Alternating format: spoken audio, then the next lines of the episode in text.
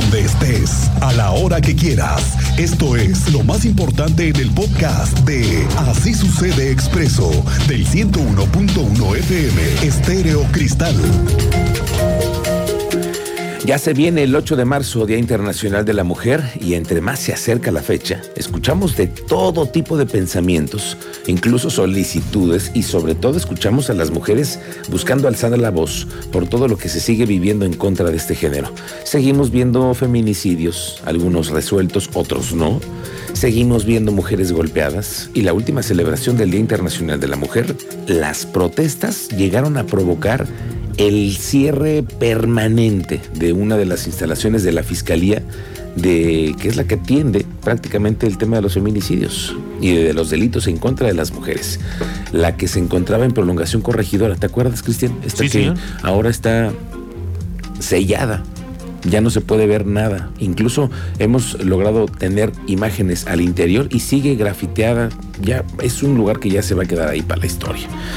Y bueno, pues la fiscalía tuvo una mera idea de cambiar las instalaciones.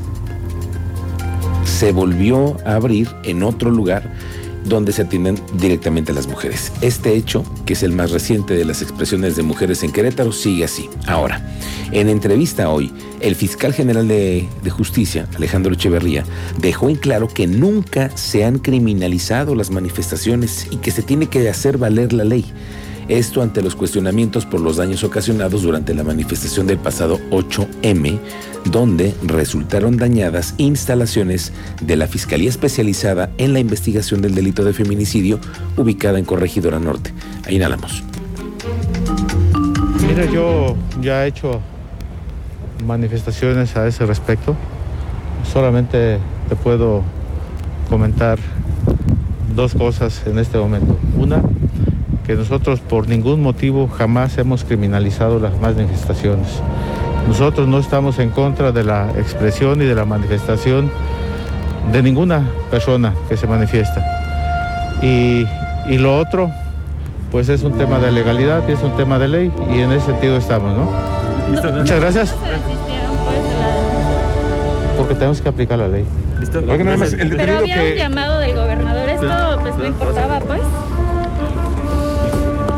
Nosotros somos una institución autónoma. Esa fue la respuesta del fiscal. Anoche, vamos a otras cosas. Anoche se supo que hubo un intento de robo, un intento de levantón hacia uno de los personajes más polémicos, más públicos. Se trata del exalcalde de Colón, el señor Ochoa, que nuevamente se vio inmerso en un tema de armas y entredichos. Tú estás enterado, Teniente Mérida, ¿cómo te va? Buenas tardes. Muy buenas tardes, Miguel Ángel. En efecto, buenas tardes a nuestro auditorio. El exalcalde de Colón, Ochoa, fue topado por varios sujetos para exigirle el pago de una deuda por al menos 4 millones de pesos. Lo despojaron de esa camioneta y más tarde fue recuperada por la policía. Fue la madrugada de este viernes al exterior de un centro nocturno ubicado en Paseo de la República, en Nuevo Juriquilla, Querétaro, donde las autoridades atendieron el reporte del exalcalde, quien había sido despojado de su camioneta por al menos tres hombres.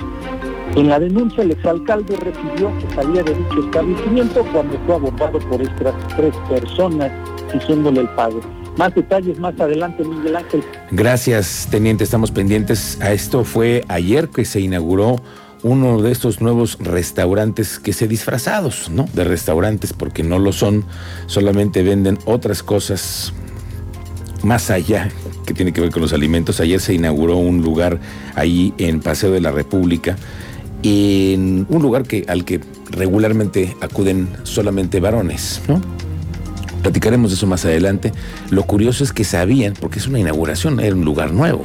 Y ahí se encontraron a este personaje.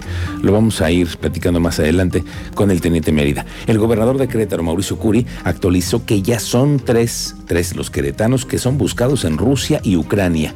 Uno en Rusia, perfectamente identificado y que se encuentra bien, y otros dos ciudadanos queretanos en Ucrania. Se trata de brindarles todo el apoyo en caso de que requieran regresar a México y en ese sentido confirmó que identificaron a un queretano más en Ucrania, del cual ya se tienen sus datos, por lo que intentan localizarlo para conocer su situación ante lo que hemos estado viendo con los ataques que se viven por parte de las tropas rusas. Me acaban de pasar otro dato a otra persona y te está buscando ya mi gente, ya tenemos los datos, solamente los tenemos el dato directo de una sola persona. Para los próximos días se pronostican temperaturas de hasta 31 grados centígrados. En gran parte del estado se prevé que se mantenga la posibilidad casi nula de lluvias. De lluvias ni hablar. El coordinador de la Unidad Estatal de Protección Civil, Carlos Rodríguez Divela, dijo que serán días calurosos y piden a la población estar atentos a los comunicados oficiales. Exhortaron a la población también a evitar acciones que puedan favorecer los incendios forestales. Ojo con eso, sobre todo que llega el fin de semana, si les ocurre hacer de pronto carnita asada, picnic y dejan prendida la mecha y luego los incendios forestales muy complicados. Ya huele pronto a vacaciones, estamos casi a un mes de las vacaciones de Semana Santa, antes habrá un pequeño puente. Y es que con la reactivación económica que se ha mantenido durante el primer semestre del año, el sector hotelero espera mantener la ocupación hotelera generalizada promedio que ha sido del 45%, bastante buena para ser un destino sin playa, lo cual se lograría ahora que vienen en puerta fechas como el puente del 21 de marzo, Semana Santa y Pascua, habla el presidente de los hoteleros en el estado, Luis Ignoret. Tenemos un pronóstico que siguen siendo pronósticos reservados porque todavía hay variantes importantes, pero calculamos nosotros que este año estemos en posibilidades de poder cerrar en un 45% de ocupación anual, lo cual nos permitiría recuperar un terreno que hemos perdido, a diferencia del año pasado que cerramos sobre el 33%, ¿no? O sea, estaríamos teniendo una amplia recuperación.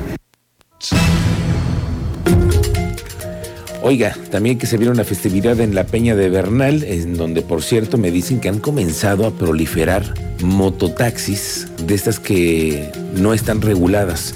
Esas mototaxis que te dan oportunidad de subirte dos, una parejita, y te llevan en la moto y te llevan a la Peña de Bernal, etcétera. Hay concesiones autorizadas ya del Instituto Queretano del Transporte. Son taxis.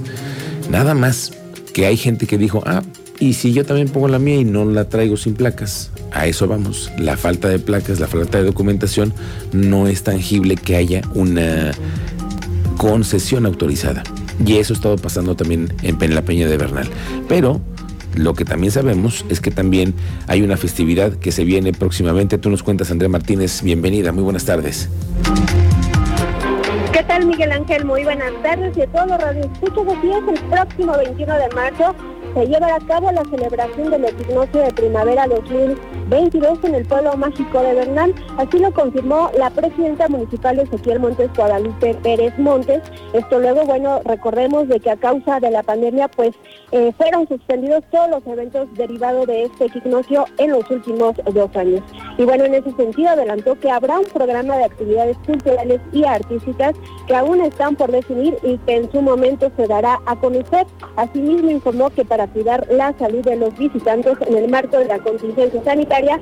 Se colocarán 10 arcos sanitizantes en todas las entradas al centro y en las subidas a la Peña de Bernal, además de que habrá un control en el aforo. Escuchamos lo que nos explicaba al respecto la presidenta municipal de Ezequiel Montes. Sí, eh, eh, vamos a implementar arcos sanitizantes en todas prácticamente las entradas del centro, las subidas de la peña.